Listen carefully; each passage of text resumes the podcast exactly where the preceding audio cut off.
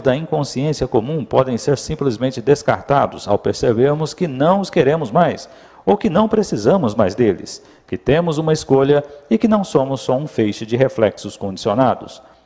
Tudo isso indica que somos capazes de acessar o poder do agora. Sem ele, não temos escolha.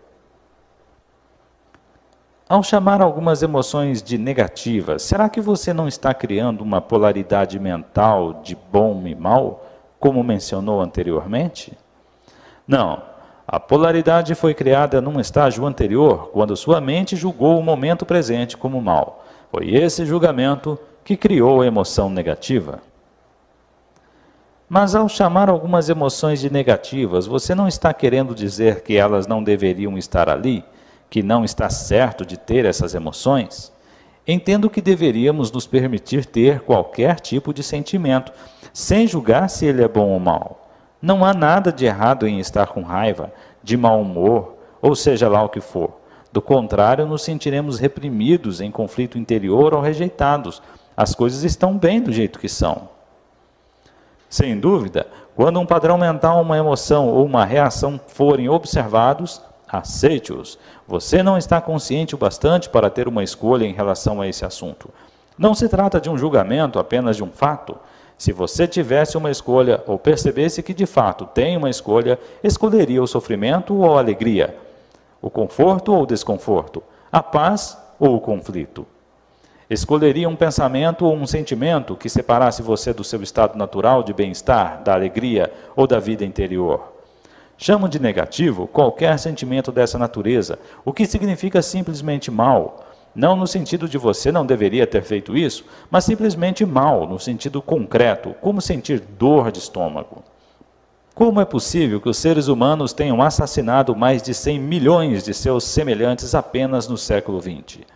Pessoas infligindo um sofrimento de tal magnitude umas às outras está além de qualquer coisa que você possa imaginar. E isso sem considerar a violência física, mental e emocional, a tortura, o sofrimento e a crueldade que os humanos continuam a infligir uns aos outros, bem como a outros seres vivos. Será que agem assim em seu estado natural, em contato com a alegria da vida dentro deles? É claro que não. Somente aqueles que vivem num estado profundamente negativo, que se sentem de fato muito mal, poderiam ver tal realidade como um reflexo do modo como se sentem. No momento, essas pessoas estão empenhadas em destruir a natureza e o planeta que nos sustenta. Isso é inacreditável, mas é verdadeiro. O homem é uma espécie perigosamente insana e doente. Isso não é um julgamento, é um fato. É também um fato que a sanidade está lá, por baixo da loucura. A cura e a redenção estão disponíveis neste exato momento. É verdade que quando aceita seu ressentimento, o mau humor, a raiva, etc., você não sente mais necessidade de manifestá-los de maneira cega e tem menos chance de projetá-los sobre os outros. Mas eu me pergunto se você está se iludindo. Quando uma pessoa vem praticando a aceitação por um tempo, como é o seu caso, chega a um ponto em que precisa passar para o estágio seguinte, onde essas emoções negativas não são mais criadas. Se você não passa, a aceitação se torna apenas um rótulo mental que permite ao seu ego continuar a ser tolerante com a tristeza e, dessa forma, fortalecer o sentimento de separação das outras pessoas, do seu ambiente, do seu aqui e agora. Como você bem sabe, a separação é a base do sentido de identidade do ego.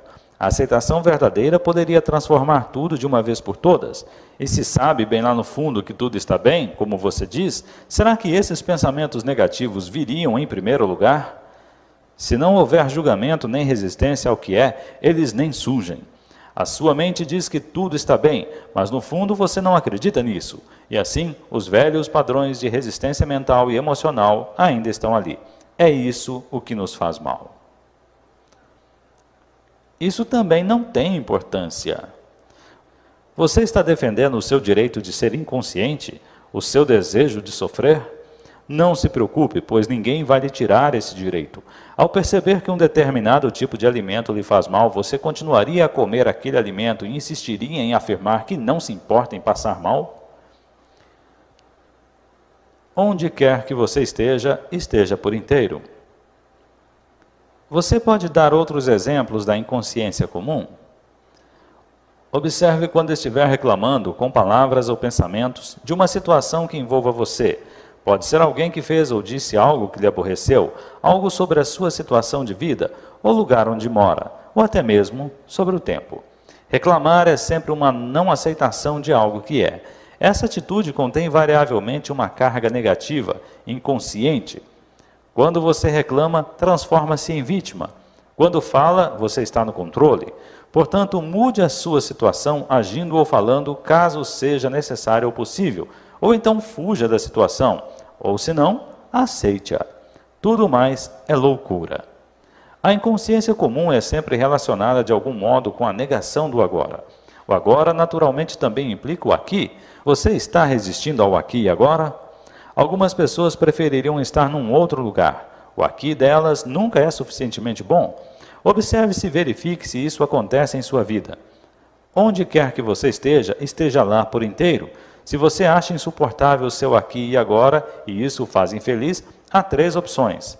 Abandone a situação mude-a ou aceite-a totalmente. Se você deseja ter responsabilidade sobre a sua vida, deve escolher uma dessas opções e deve fazê-lo agora. Depois, arque com as consequências.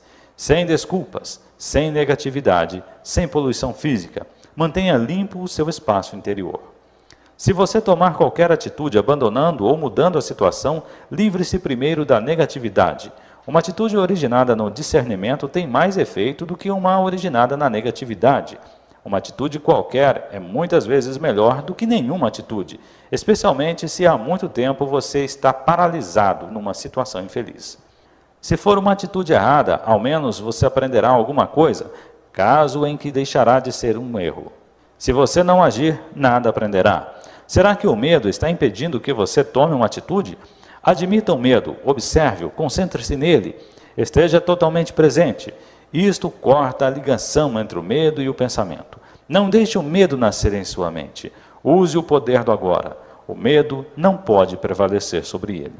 Se não há mesmo nada a fazer e você não pode mudar a situação, então aceite o aqui e o agora totalmente, abandonando toda a resistência interior. O falso infeliz eu interior, que adora sentir-se miserável, ressentido ou com pena de si mesmo, não consegue mais sobreviver. Isso se chama rendição. A rendição não é uma fraqueza. Há uma grande força nela. Somente alguém que se rendeu tem poder espiritual para tal. Através da rendição, você se livrará da situação internamente. É possível que você perceba uma mudança na situação sem que tenha sido necessário maiores esforços da sua parte. De qualquer forma, você está livre.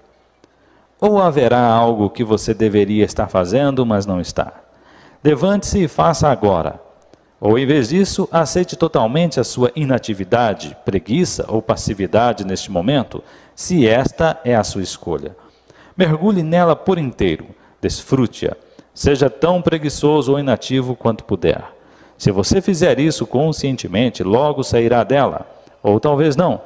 Em qualquer dos casos, não há nenhum conflito interior, nenhuma resistência e nenhuma negatividade. Você está sofrendo de estresse? Pensa tanto no futuro que o presente está reduzido a um meio para chegar lá? O estresse é causado pelo estar aqui, embora se deseje estar lá, ou por se estar no presente, desejando estar no futuro. É uma divisão que corta a pessoa por dentro. Criar e viver com essa divisão é insano. O fato de que todas as pessoas estão agindo assim não torna ninguém menos insano. Se você não pode fugir disso, tem de se movimentar rápido, trabalhar rápido ou até mesmo correr, sem projetar no futuro e sem resistir ao presente. Quando se movimentar, trabalhar e correr, faça tudo por inteiro. Desfrute o fluxo de energia, a alta energia desse momento. Agora não há mais estresse, não há mais divisão em dois, apenas o movimento, a corrida, o trabalho. Desfrute essas atitudes. Ou você também pode abandonar tudo e se sentar num banco do parque. Mas ao fazê-lo, observe a sua mente. Pode ser que ela lhe diga: Você devia estar trabalhando? Está perdendo seu tempo? Observe a sua mente dizendo isso. Sorria para ela. O passado toma uma grande parte de sua atenção? Você frequentemente fala e pensa sobre ele tanto de forma positiva quanto negativa? As grandes coisas que você conquistou, suas experiências e aventuras, ou as coisas horrorosas que lhe aconteceram, ou talvez que você fez a alguém, será que seus pensamentos estão gerando culpa, orgulho, ressentimento, raiva, impedimento ou autopiedade? Então você está não só dando mais força ao falso eu interior, como também ajudando a acelerar o processo de envelhecimento do seu corpo, através da criação de um acúmulo de passado na sua psique. Constate isso observando à sua volta aquelas pessoas que têm uma forte tendência para se apegar ao passado. Morra para o passado a cada instante. Você não precisa dele. Refira-se a ele apenas quando totalmente relevante para o presente. Sinta o poder do momento presente e a plenitude do ser. Sinta a sua presença. Você tem muitas preocupações? Tem muitos pensamentos do tipo: e se isso, e se aquilo, e se fosse assim, e se acontecesse isso ou aquilo? Então você está identificado com a mente, que está se projetando num futuro imaginário e criando o medo. Não há como enfrentar tal tipo de situação, porque ela não existe. É um fantasma mental. Você pode parar com essa insanidade que corrói a sua vida e aceitando simplesmente o momento presente. Perceba a sua respiração. Sinta o ar entrando e saindo do seu corpo. Sinta o seu campo interno de energia. Tudo com o que você sempre teve que lidar, tudo que teve de enfrentar na vida real, em oposição às projeções imaginárias da sua mente. Esse é o momento presente. Pergunte-se: qual é o seu problema neste exato momento? Não no ano que vem, ou amanhã, ou daqui a cinco minutos. O que está errado neste exato momento? Você pode sempre enfrentar o agora, mas não pode jamais enfrentar o futuro, nem tende fazer isso. A resposta, a força, a atitude certa estarão à sua disposição quando você precisar, nem antes nem depois. Algum dia eu vou fazer isso. Seu objetivo está tomando de tal modo a sua atenção que o momento presente é apenas um meio para atingir um fim? Está consumindo a alegria das coisas que você faz? Você está esperando para começar a viver? Se você desenvolver esse tipo de padrão mental, não importa o que você adquire ou alcance, o presente nunca será bom o bastante para você. O futuro sempre parecerá melhor, uma receita perfeita para uma insatisfação permanente. Você está sempre esperando alguma coisa? Quanto tempo da sua vida você passou esperando? Chamo espera de pequena escala a espera na fila do correio, num engarrafamento de automóveis, no aeroporto, por alguém que vai chegar, um trabalho que precisa ser terminado, etc. Chamo de espera em grande escala a espera pelas próximas férias, por um emprego melhor, pelos filhos crescidos, por uma relação verdadeiramente significativa, pelo sucesso, por ficar rico, por ser importante, por se tornar iluminado. Não é raro que as pessoas passam a vida toda esperando para começar a viver. Esperar é um estado mental. Significa basicamente desejar o futuro e não querer o presente. Você não quer o que conseguiu e deseja aquilo que não conseguiu. Em qualquer dos dois tipos de espera, você inconscientemente cria um conflito interior entre o seu aqui e agora onde você não quer estar, e o futuro projetado onde você quer estar. Essa situação reduz grandemente a qualidade da sua vida ao fazer você perder o presente. Não há nada de errado em nos empenharmos para melhorar a nossa situação de vida. Podemos melhorar a situação da nossa vida, mas não podemos melhorar a nossa vida. A vida é básica, a vida é o ser interior mais profundo, é um todo completo, perfeito. A nossa situação de vida se constitui das nossas circunstâncias e experiências. Não há nada de errado em estabelecermos metas e nos empenharmos para conseguir bens. O erro resiste em usar isso como um substituto para o sentimento da vida, para o ser. O único ponto de acesso a isso é o agora. Agimos assim como um arquiteto que não dá atenção às funções de uma construção, mas que gasta um bom tempo projetando os acabamentos. Por exemplo, muitos de nós estamos à espera da prosperidade. Ela pode não acontecer no futuro. Quando respeitamos, admitimos e aceitamos completamente a realidade do presente, onde estamos, quem somos e o que estamos fazendo agora, quando aceitamos o que temos, isso significa que estamos agradecidos pelo que conseguimos, pelo que é, pelo ser. A gratidão pelo momento presente e pela plenitude da vida atual é a verdadeira prosperidade. Não está no futuro. Então, no tempo certo, essa prosperidade se manifesta para nós de várias maneiras. Se você não encontra satisfação nas coisas que possui, se tem um sentimento de frustração ou de aborrecimento por não ter tudo o que quer no presente, isso pode levá-lo a querer enriquecer. Mas mesmo que consiga milhões, continuará a ter a sensação que falta alguma coisa em sua vida.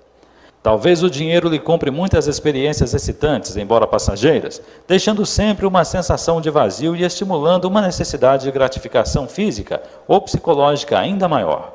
Você não vai se conformar em simplesmente ser, e assim sentir a plenitude da vida agora, a verdadeira prosperidade. Portanto, desista da espera como um estado da mente. Quando você se vir escorregando para a espera, pule fora. Venha para o momento presente, apenas seja e aprecie o ser. Quando estamos presentes, nunca precisamos esperar por nada. Portanto, da próxima vez que alguém disser desculpe por ter feito você esperar, sua resposta poderá ser: está tudo bem, não estava esperando estava aqui contente comigo, com meu eu interior. Essas são apenas algumas das estratégias comuns da mente para negar o momento presente, já incorporadas à inconsciência comum. São fáceis de passar despercebidas, porque já estão entranhadas em nosso modo de vida, como o ruído de um fundo do nosso eterno descontentamento. Mas quanto mais você praticar o monitoramento do seu estado interior emocional e mental, mais fácil será perceber em que momento você foi capturado pelo passado e pelo futuro, bem como despertar da ilusão do tempo dentro do presente. Mas tenha cuidado, porque o eu interior falso e infeliz baseado na identificação com a mente vive no tempo. Ele sabe que o presente significa sua própria morte e sente-se ameaçado. Fará tudo para afastar você do agora. Tentará manter você preso ao tempo. O propósito interno da nossa jornada de vida. Posso perceber a verdade do que você está dizendo, mas ainda acho que devíamos ter um propósito em nossa jornada. Do contrário, ficamos sem rumo. Propósito significa futuro, não significa? Como conciliar isso com viver no presente? Ao partir numa jornada, é claro que ajuda muito sabermos para onde vamos, ou ao menos a direção geral que estamos tomando. Entretanto, não podemos esquecer que a única coisa real sobre a nossa jornada é o passo que estamos dando nesse exato momento. Isso é tudo que existe. Nossa jornada de vida tem um propósito externo e um interno. O propósito externo é o de alcançarmos o objetivo ou destino, realizarmos o que estabelecemos cumprir, adquirirmos uma coisa ou outra, o que, é claro, envolve o futuro. Mas se o destino ou os passos que vamos dar no futuro tomam tanta nossa atenção que se tornam mais importantes do que o passo que estamos dando agora, isso significa que perdemos completamente o propósito interno da vida, que não tem nada a ver com onde estamos indo ou com o que estamos fazendo, mas tudo a ver com o de que modo estamos fazendo. Esse propósito interno não está relacionado com o futuro, e sim com a qualidade da nossa consciência no momento presente. O propósito externo pertence à dimensão horizontal de tempo e espaço, enquanto o interno diz respeito ao aprofundamento do ser na dimensão vertical, do eterno agora. Nossa jornada externa pode conter um milhão de passos, mas a jornada interna só tem um, que é o passo que estamos dando neste exato momento. Quando tomamos mais consciência desse passo, percebemos que ele já contém dentro de si todos os outros passos, assim como o nosso destino. Esse único passo se vê transformado em uma expressão de perfeição, um ato de grande beleza e qualidade. Ele terá nos levado para dentro do ser, e a luz do ser brilhará através dele. Este é tanto o propósito quanto a realização da nossa jornada interior, a jornada para dentro de nós mesmos. Faz diferença se alcançarmos nosso propósito externo, se somos bem-sucedidos ou se fracassamos? Faz diferença se você não tiver alcançado o seu propósito interno. Depois disso, o propósito externo é só um jogo que você pode apreciar e querer continuar jogando. Pode acontecer também de você falhar em seu propósito externo e, ao mesmo tempo, ter pleno sucesso em seu propósito interno. Ou, de outra forma, até mais comum, pode obter riqueza externa e pobreza interna ou ganhar o mundo e perder a alma, nas palavras de Jesus. Claro que no fim cada propósito externo está condenado a fracassar mais cedo ou mais tarde, simplesmente porque está sujeito à lei da não permanência de todas as coisas. Depois de ter constatado as limitações do seu propósito externo, você desiste da expectativa irreal de que ele deveria fazer a sua felicidade e torna-o subserviente ao seu propósito interno. O passado não consegue sobreviver diante da presença. Você disse que pensar ou falar no passado é um dos caminhos pelos quais evitamos o presente. Mas além do passado do qual nos lembramos e com que talvez nos identifiquemos, não existe um outro nível de passado mais enraizado dentro de nós? Me refiro ao passado inconsciente que condiciona nossas vidas, em especial as experiências dos primeiros anos da infância, até mesmo as experiências das, de vidas passadas. Existem também os condicionamentos culturais tão relacionados ao lugar e ao período histórico em que vivemos. Todas essas coisas determinam o modo como vemos o mundo, o que pensamos, que tipo de relacionamentos mantemos, como vivemos. Como poderíamos nos livrar disso tudo? Quanto tempo isso levaria? E se conseguíssemos, o que restaria? O que resta quando terminam as ilusões?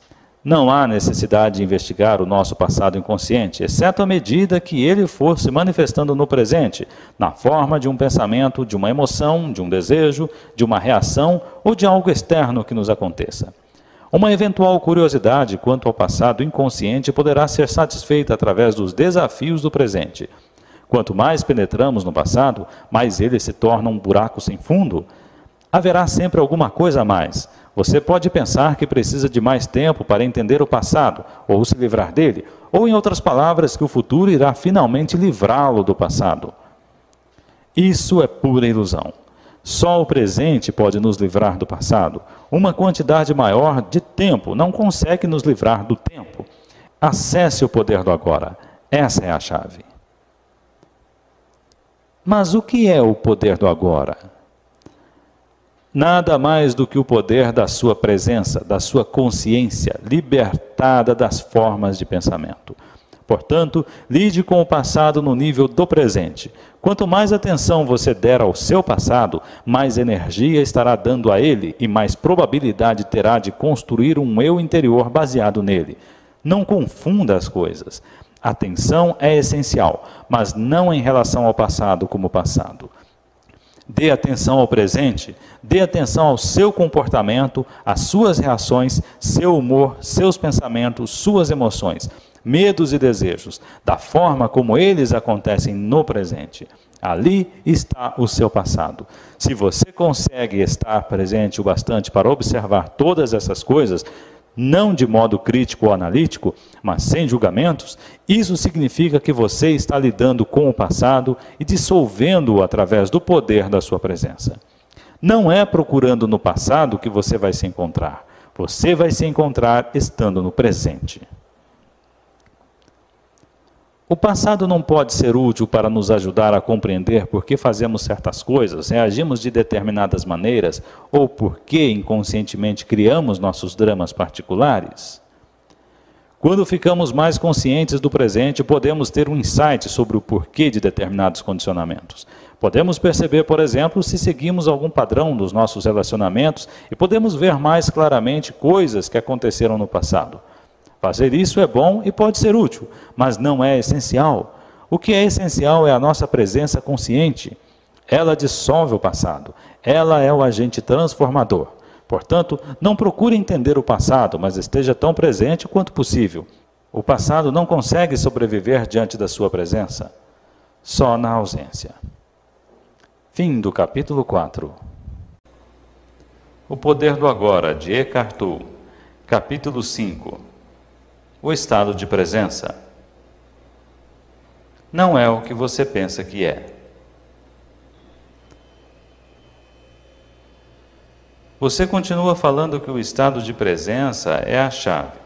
Acho que compreendo a ideia mentalmente, mas não sei se alguma vez vivenciei esse estado. Imagino que seja.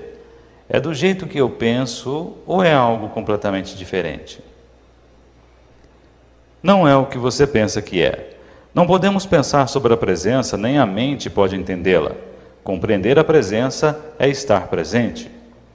Faça uma experiência rápida. Feche os olhos e diga para você mesmo: imagino qual será o meu próximo pensamento. Depois fique bem alerta e espere pelo próximo pensamento. Haja como um gato espreitando o buraco do rato. Que pensamento será que vai sair do buraco do rato? Experimente já. E aí? Tive de esperar bastante tempo até que surgisse um pensamento. Exatamente. Enquanto estamos num estado de presença intensa, estamos livres do pensamento, estamos quietos, embora estejamos alerta. No instante em que a consciência desce abaixo de um certo nível, os pensamentos surgem aos borbotões.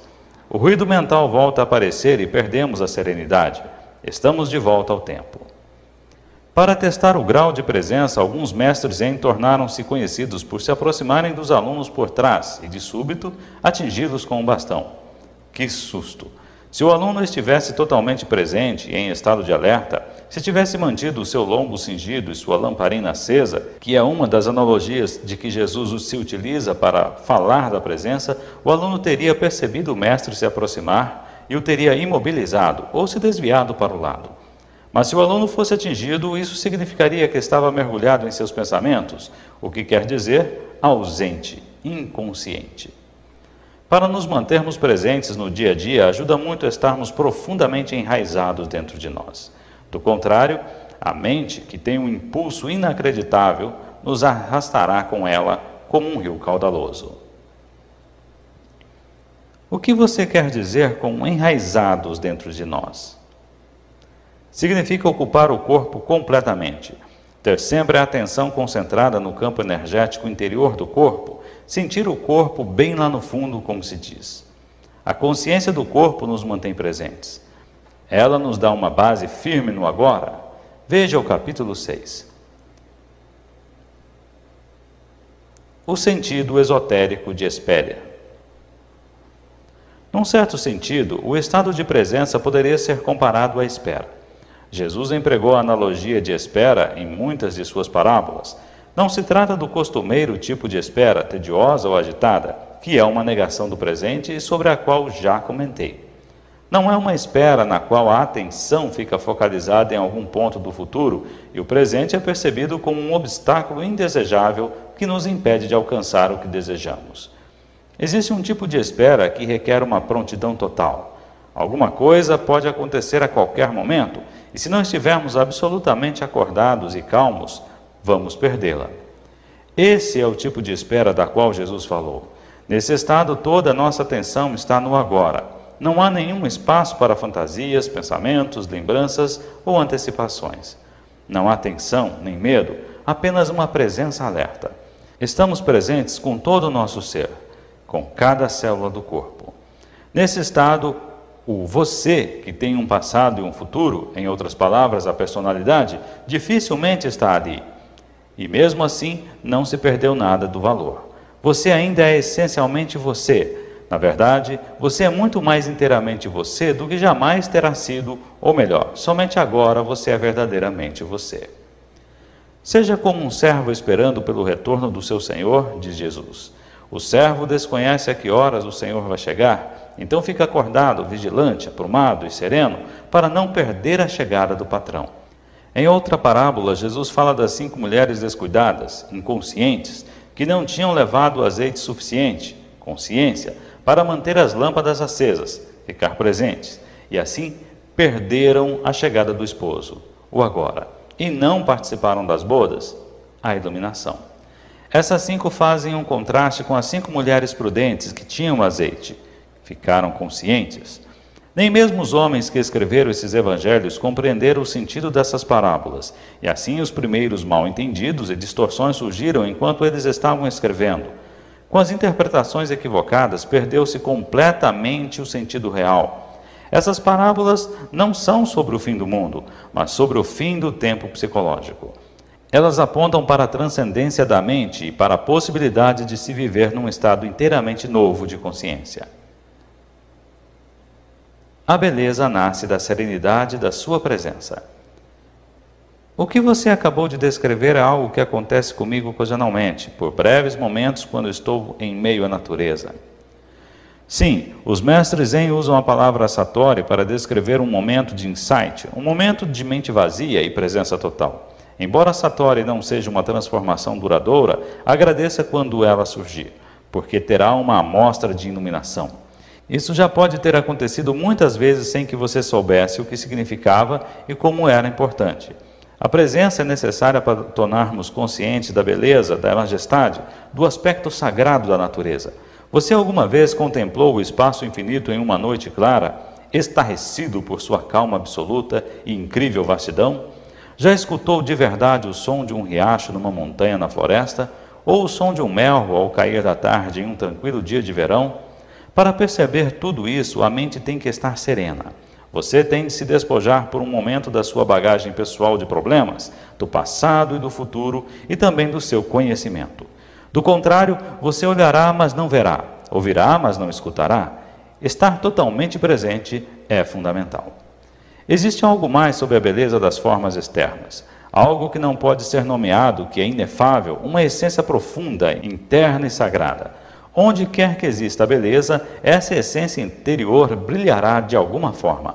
Ela só se revela quando estamos presentes. Será possível que essa essência sem nome e a sua presença sejam coisas idênticas e uma só coisa? Será que a essência estaria lá sem a sua presença? Vá fundo nisso e descubra por si mesmo. Quando você vivenciou esses momentos de presença, provavelmente não percebeu que por breves instantes esteve em um estado de mente vazia. Isso aconteceu porque o espaço entre esses estados e o fluxo de pensamentos era muito estreito. O seu Satori pode ter demorado só uns segundos antes que a mente surgisse, mas ele esteve lá. Do contrário, você não teria vivenciado a beleza. A mente não pode reconhecer nem criar a beleza. Por alguns segundos, enquanto você esteve completamente presente, aquela beleza ou algo sagrado esteve lá. O pequeno espaço, sua falta de vigilância e a falha no estado de alerta impediram que você visse a diferença fundamental entre a percepção, a consciência da beleza sem pensamento e a nomeação e interpretação disso como um pensamento. O espaço de tempo foi tão pequeno que pareceu ser um simples processo. No entanto, a verdade é que no momento em que o pensamento surgiu, tudo o que lhe restou foi uma lembrança dele. Quanto maior for o espaço entre a percepção e o pensamento, mais profundos seremos como seres humanos, ou seja, mais conscientes estaremos. Muitas pessoas estão tão aprisionadas em suas mentes que a beleza da natureza não existe para elas.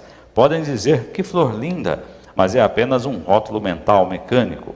Como elas não estão serenas, não estão presentes, não veem a flor de fato, não sentem a sua essência, do mesmo modo que não conhecem a si mesmas, não sentem a sua própria essência interior sagrada. Como vivemos em uma cultura dominada pela mente, a maior parte da arte moderna, da arquitetura, da música e da literatura é desprovida de beleza, de essência interior, com raras exceções. A razão é que as pessoas que criam essas obras não conseguem livrá-las de suas mentes, nem mesmo por um momento. Portanto, nunca estão em contato com aquele lugar interior onde se originaram a verdadeira criatividade e a beleza. A mente pode criar monstruosidades, e não só nas galerias de arte. Olhe para as nossas paisagens urbanas, terrenos baldios em zonas industriais. Nenhuma civilização jamais produziu tanta feiura vivenciando a consciência pura. Presença é o mesmo que ser? Quando tomamos consciência do ser, o que de fato acontece é que o ser se torna consciente de si mesmo. Quando o ser toma consciência de si mesmo, isso é presença. Como o ser, a consciência e a vida são sinônimos. Podemos dizer que a presença significa a consciência se tornando consciente de si mesma, ou a vida tomando consciência de si mesma. Mas não se apegue às palavras e não se esforce para entendê-las. Não há nada que você precise entender antes de conseguir se tornar presente. Compreendo o que você acabou de dizer, mas isso parece implicar que o ser, a realidade transcendental definitiva, ainda não está completo e que está passando por um processo de desenvolvimento, será que Deus precisa de tempo para um crescimento pessoal? Sim, mas somente se visto da perspectiva limitada do universo manifesto. Na Bíblia, Deus declara: Eu sou o Alfa e o Ômega, eu sou aquele que está vivo. No reino eterno em que Deus habita, que também é a nossa casa, o começo e o fim, o alfa e o ômega, são uma unidade, e a essência de todas as coisas que existem e existirão estão eternamente presentes na forma de um estado não manifesto de unidade e perfeição, totalmente além de qualquer coisa que a mente humana possa vir a imaginar ou compreender. Entretanto, em nosso mundo de formas aparentemente separadas, a perfeição eterna é um conceito muito difícil de imaginarmos. Aqui, até mesmo a consciência, que é a luz emanando da fonte eterna, parece estar sujeita a um processo de desenvolvimento, mas isso se deve à nossa percepção limitada. Não é isso que acontece em termos absolutos. Ainda assim, vou continuar a falar por um momento a respeito da evolução da consciência em nosso mundo. Todas as coisas que existem têm um ser, têm uma essência divina, têm algum grau de consciência. Até mesmo uma pedra tem uma consciência rudimentar, do contrário, não existiria e seus átomos e moléculas se dissipariam. Tudo está vivo. O sol, a terra, as plantas, os animais, as pessoas, todos são expressões da consciência em níveis variáveis, a consciência se manifestando como forma. O universo desponta quando a consciência toma um corpo e uma forma, formas abstratas e formas materiais. Olhe para os milhões de formas de vida só neste planeta, no mar, na terra, no ar. Em seguida, como cada forma de vida se reproduz milhões de vezes. Com que propósito? Será que alguma coisa ou alguém está jogando um jogo com a forma? Isso é o que os antigos profetas da Índia se perguntavam. Viam o mundo como lila, uma espécie de jogo divino jogado por Deus. As formas de vida individuais não são, obviamente, muito importantes nesse jogo. No mar, a maioria das formas de vida não sobrevive por mais de alguns minutos depois de ter nascido. A forma humana também vira pó bem rapidamente, e quando ela se vai, é como se nunca tivesse acontecido. Isso é trágico ou cruel? Só se criarmos uma identidade separada para cada forma e esquecermos que a consciência de cada uma é a expressão da essência divina através da forma. Mas você não sabe de verdade essas coisas até que vivencie a sua própria essência divina como pura consciência. Se um peixe nasce no seu aquário e você lhe dá o nome de John, escreve uma certidão de nascimento, conta-lhe a história da família dele e dois minutos depois o vê sendo engolido por um outro peixe, isso é trágico. Mas só é trágico porque você projetou um eu interior separado, onde não havia nenhum. Você se apoderou de uma fração, de um processo dinâmico, uma dança molecular, e fez dela uma entidade separada. A consciência assume formas tão complexas para se disfarçar que acaba se perdendo completamente nelas. Nos dias atuais, a consciência está totalmente identificada com seu disfarce. Só se conhece como forma e assim vive com medo da destruição da sua forma física ou psicológica. Essa é a mente egóica, e é aqui que surge uma grave disfunção. Agora parece que alguma coisa deu errado em algum ponto ao longo da linha da evolução, mas mesmo isso é parte da lila, o jogo divino. Por fim, a pressão do sofrimento criado por essa aparente disfunção obriga a consciência a se desidentificar da forma e faz despertar do sonho da forma. Ela recobra sua autopercepção, mas num nível muito mais profundo do que quando a perdeu.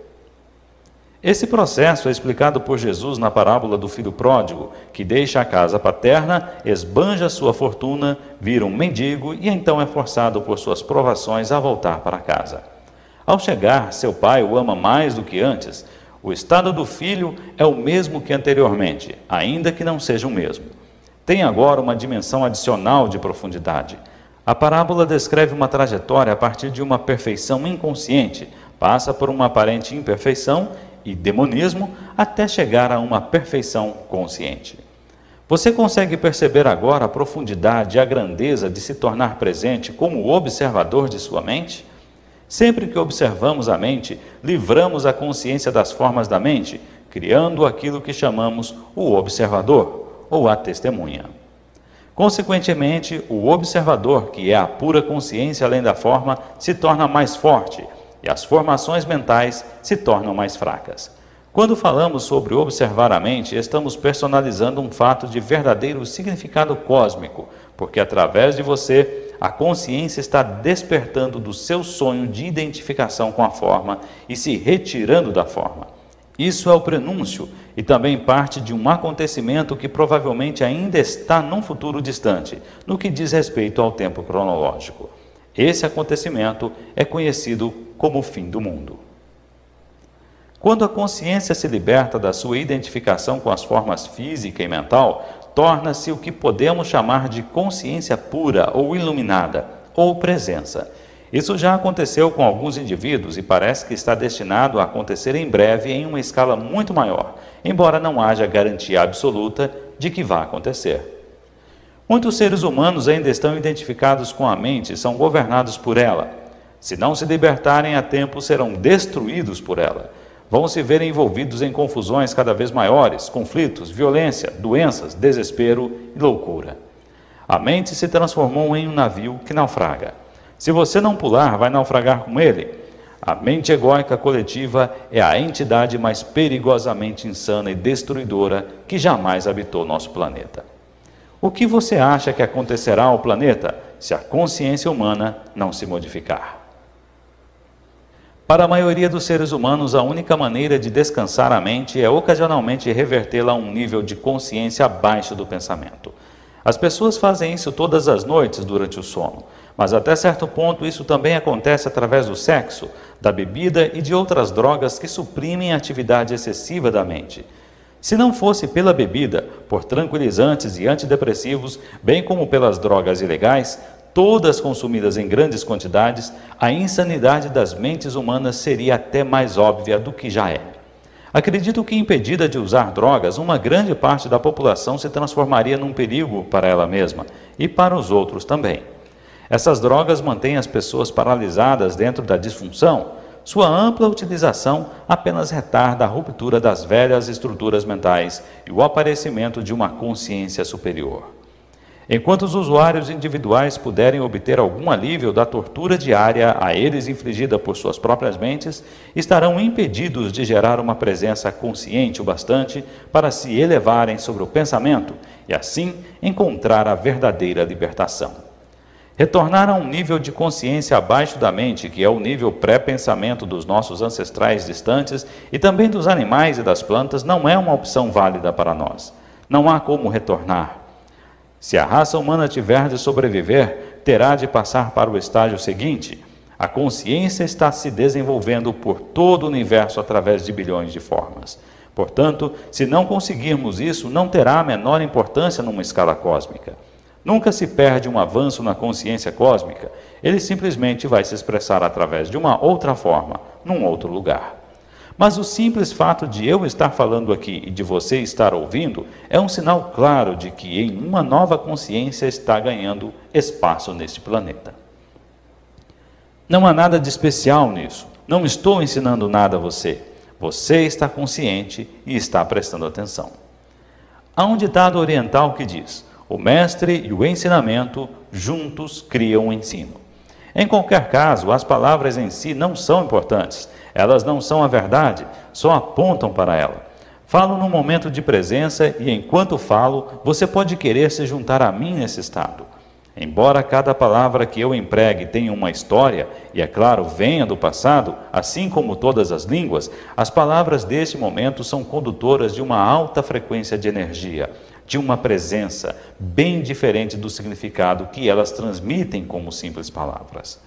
O silêncio é um condutor até mais potente de presença. Portanto, quando você ouvir estas palavras, quando me ouvir dizê-las, perceba o silêncio entre e sob as palavras. Perceba os espaços. Ouvir o silêncio, onde quer que você esteja, é um caminho fácil e direto para tornar-se presente. Mesmo quando há barulho, há sempre um pouco de silêncio sobre o entre os sons. Ouvir o silêncio cria imediatamente uma serenidade dentro de nós. Só a serenidade dentro de nós percebe o silêncio lá fora.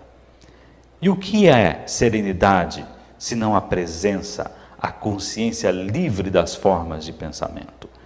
Eis aqui a realização exata do que venho falando. Cristo, a realidade da sua divina presença. Não se apegue a uma única palavra. Você pode substituir Cristo por presença, se achar mais significativo.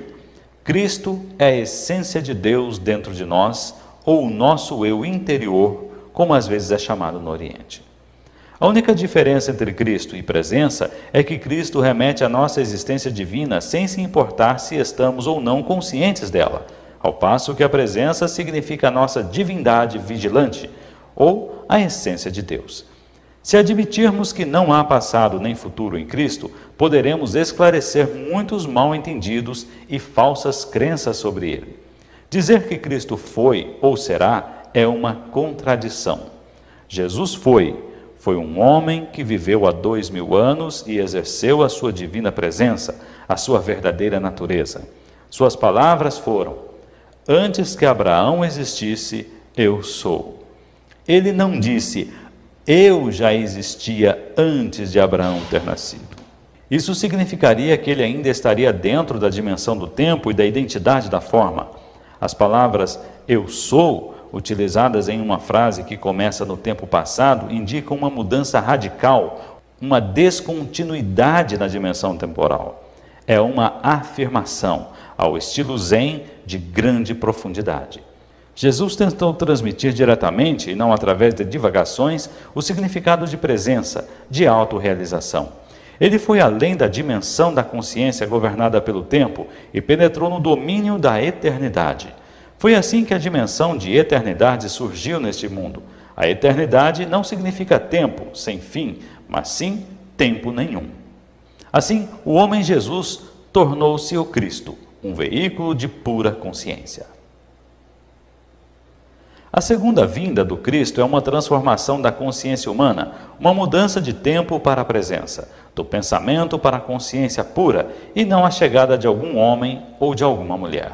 Se Cristo estivesse para chegar amanhã, revestido de alguma forma externa, o que ele ou ela poderia nos dizer além de Eu sou a verdade, Eu sou a divina presença, Eu sou a vida eterna, estou dentro de você, estou aqui, eu sou agora. Nunca personalize Cristo. Não dê uma forma de identidade a Cristo. Avatares, mães divinas, mestres iluminados, os pouquíssimos que realmente são, não têm nada de especial como pessoas. Como não tem de sustentar o ego, defendê-lo ou alimentá-lo, são mais simples do que as pessoas comuns. Qualquer pessoa com um ego forte os olharia como insignificantes, ou mais provavelmente, nem os veria. Se você for atraído para um professor iluminado, é porque já existe presença bastante em você para reconhecer a presença no outro. Houve muitas pessoas que não reconheceram Jesus ou Buda, assim como há e sempre haverá pessoas que são levadas a falsos professores. Egos são atraídos por grandes egos. A escuridão não consegue reconhecer a luz. Portanto, não acredite que a luz está fora de você ou que ela só pode vir através de uma forma específica. Se só o seu mestre for a encarnação de Deus, quem é você então? Qualquer espécie de exclusividade é uma identificação com a forma, e a identificação com a forma significa o ego, não importa quão bem disfarçado ele esteja. Utilize a presença do Mestre para ver um reflexo da sua própria identidade por trás do nome e da forma e para se tornar mais intensamente presente. Em pouco tempo você verá que não existe nenhum meu, ou seu na presença. A presença é única. O trabalho em grupo também pode ser de grande utilidade para intensificar a luz da nossa presença. Um grupo de pessoas atingindo juntas um estado de presença gera um campo de energia de grande intensidade. Isso não só aumenta o estado de presença de cada membro do grupo, mas também ajuda a libertar a consciência coletiva humana do seu estado normal de dominação da mente. Essa prática vai tornar o estado de presença cada vez mais acessível às pessoas. Entretanto, a menos que um membro do grupo já esteja firmemente estabelecido na presença e consiga sustentar a frequência de energia desse estado, a mente pode facilmente voltar a dominar e sabotar os esforços do grupo. Embora o trabalho em grupo seja valioso, ele não é o bastante e você não deve depender dele nem de um professor ou de um mestre, exceto durante o período de transição, quando você está aprendendo o significado e a prática da presença. Fim do capítulo 5. O Poder do Agora, de Eckhart Tolle, capítulo 6. O corpo interior. O ser é o seu eu interior mais profundo. Você falou sobre a importância de existirem raízes profundas dentro de nós habitando nossos corpos. O que quis dizer com isso?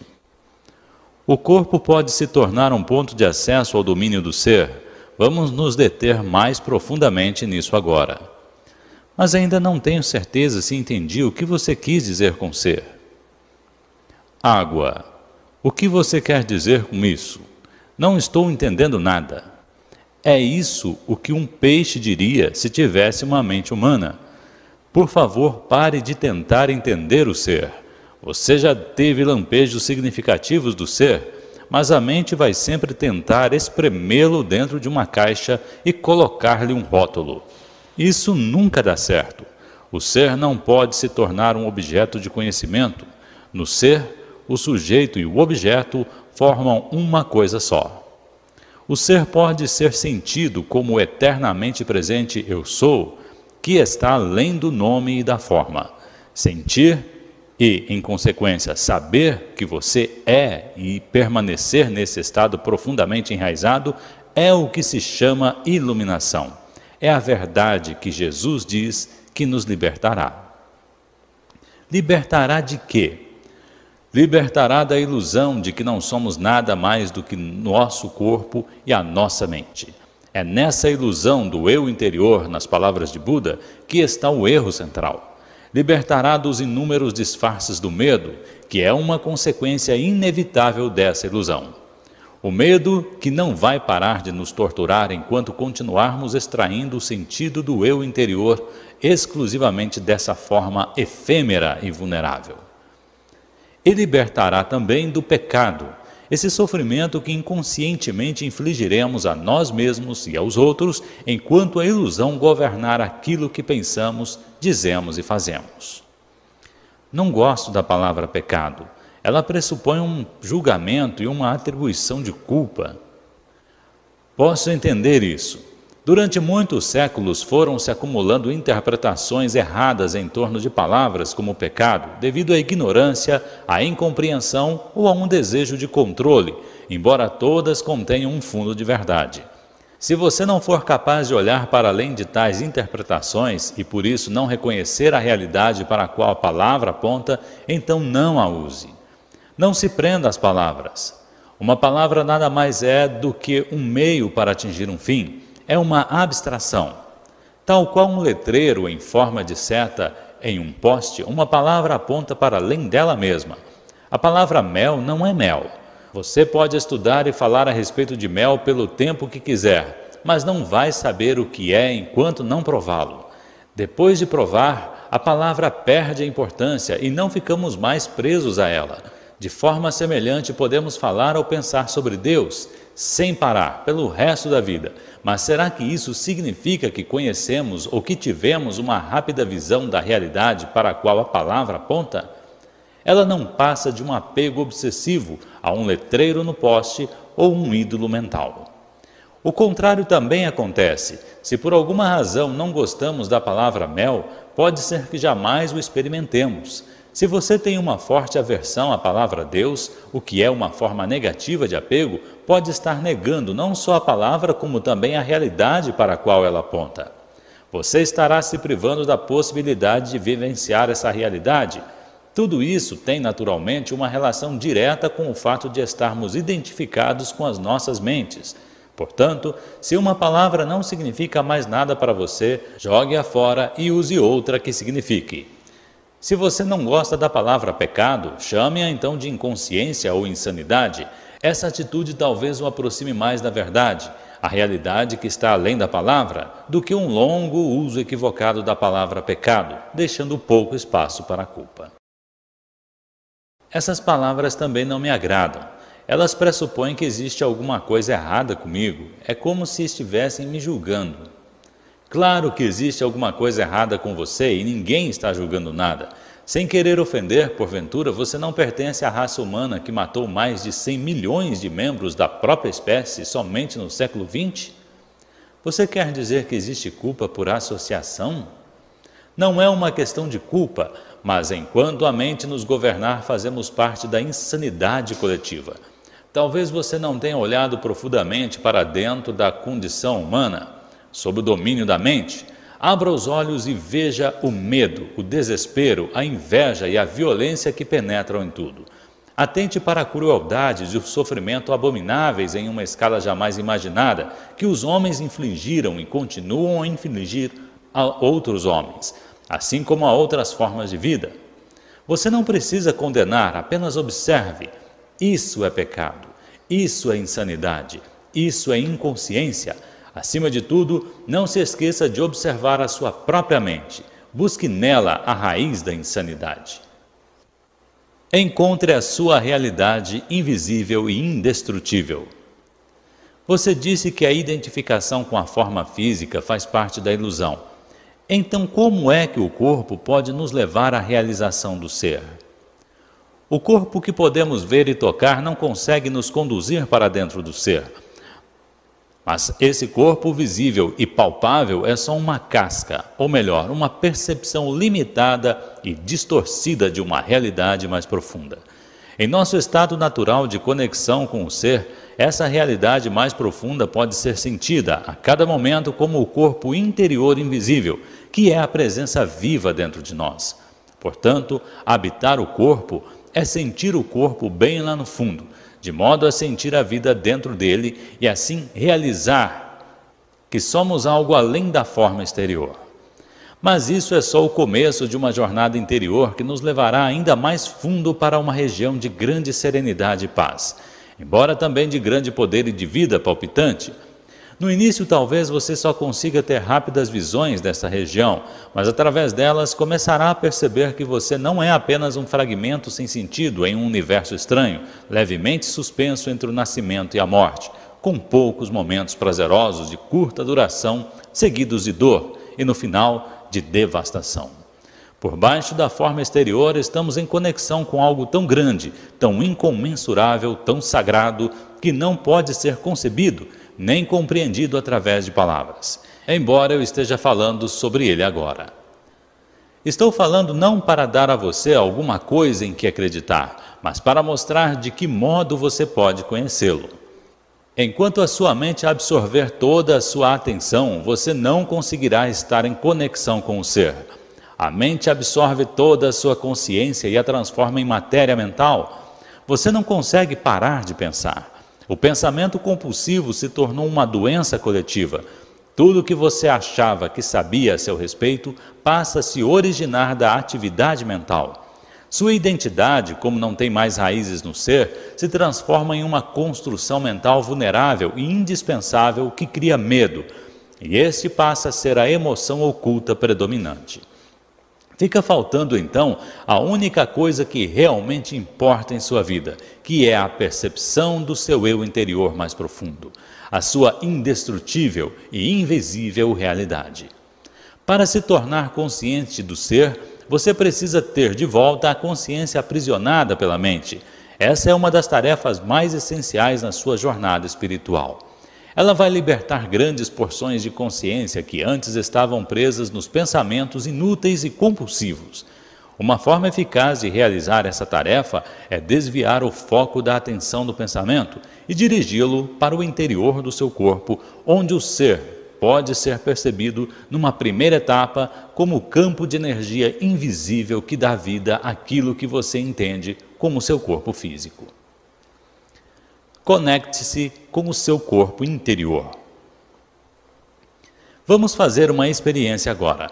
Talvez ajude se você fechar os olhos nesse exercício. Depois, quando o estar dentro do corpo se tornar algo fácil e natural, isso não será mais necessário. Dirija a atenção para dentro do seu corpo. Sinta-o lá no fundo. Você está vivo? A vida nas suas mãos, braços, pernas e pés, em seu abdômen e no seu peito. Você consegue sentir o campo de energia sutil impregnando todo o seu corpo e fazendo palpitar cada órgão e cada célula? Percebe o que está acontecendo em todas as partes do corpo ao mesmo tempo, como se fosse um só campo de energia? Mantenha o foco por um momento na sensação que passa pelo seu corpo interior. Não comece a pensar sobre ela, sinta-a. Quanto mais atenção você der à sensação, mais clara e forte ela ficará. É como se cada célula se tornasse mais viva, e se você tiver uma forte percepção visual, talvez obtenha uma imagem do seu corpo ficando luminoso. Embora uma imagem assim possa ajudá-lo temporariamente, preste mais atenção ao que você está sentindo do que a qualquer